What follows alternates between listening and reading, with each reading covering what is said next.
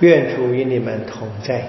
也与他心灵同在。攻读圣若望福音。主愿光荣归于你。那时候，菲利伯遇到纳塔莱尔，就向他说：“梅瑟在法律上所记载和先知们所预报的，我们找着了，就是若瑟的儿子。”出生于纳扎勒的耶稣，纳塔莱尔便向他说：“从纳扎勒还能出什么好事吗？”菲利伯向他说：“你来看一看吧。”耶稣看见纳塔莱尔向自己走来，就指着他说：“看，这的确是一个以色列人，在他内毫无诡诈。”纳塔莱尔给他说。你从哪里认识我呢？耶稣回答说：“菲利伯叫你以前，当你还在无花果树下时，我就看见了你。”萨塔莱尔回答说：“拉比，你是天主子，你是以色列的君王。”耶稣遂说道：“因为我向你说，我看见了你在无花果树下，你就信了吗？”你要看见比这更大的事，又向他说：“我实实在在告诉你们，你们要看见天开，天主的天使在人子身上上去下来。”上主的圣言。基督，我们赞美你。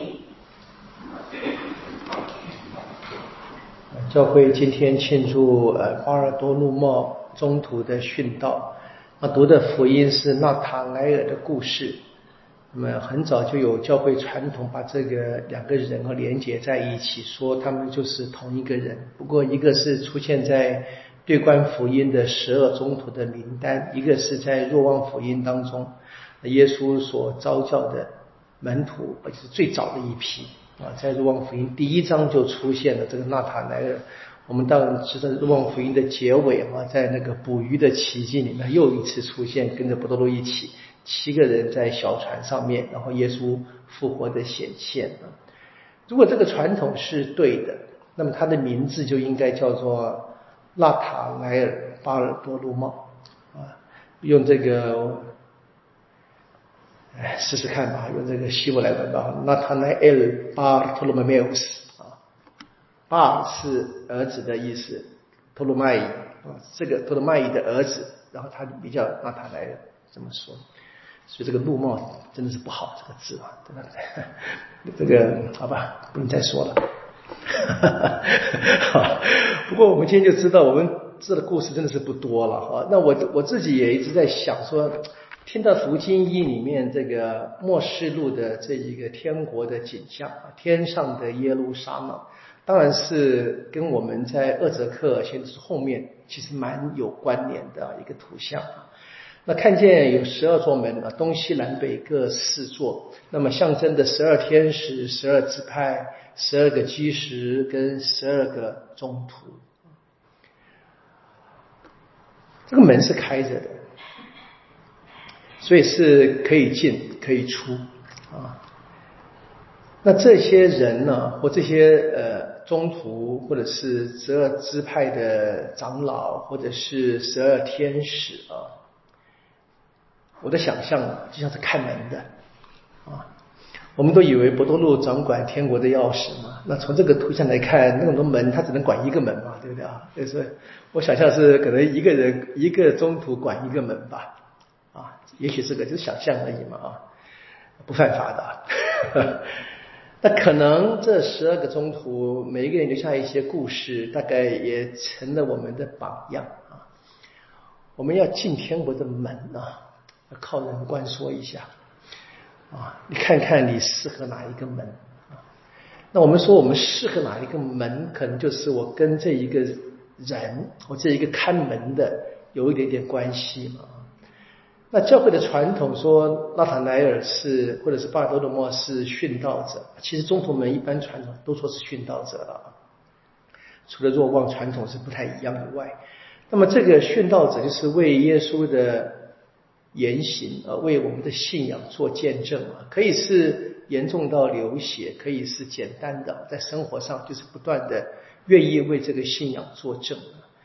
那如果是纳塔莱尔的话，我们今天看福音里面，耶稣对他的称赞是很惊人的一句话啊，他是真的以色列人。然后呢，怎么是真呢？在他内毫无伪诈，讲的简单就是诚实吧，诚实不欺骗啊。所以连他当时的菲利伯跟他介绍，我们找到了这个我们在等待当中的法律的记载的先知所预报的那一位，我们找到了，他就是拉扎勒的耶稣。这个人很诚实啊，拉扎勒出什么好东西啊？啊，这个诚实是说他一直是这么样学习的嘛？可能好像在民族里面一直这样反映，他他就讲我我就本来这么相信的，但这个人还是可以改的嘛。当他跟耶稣相遇之后呢，他就可以改，还是可以悔改，还是可以变啊，他就可以看见耶稣所说的啊。那么他成了天人间的中宝啊，这个天使在他身上上去跟下来。那我想关键是毫无诡诈。或者诚实啊，我们现在生活哈，好像不太人把诚实当做一个美德了哈，几乎不当做。我们又怎么当然被社会的影响？我们看这个，我们今天大概没有人会相信有一个诚实的政治人物了吧？不知道，我感觉上这样子，好像没人会相信了啊。那怎么办？那我们来诚实吧。天国的门有十二座，有一座门是可以靠着诚实进去的。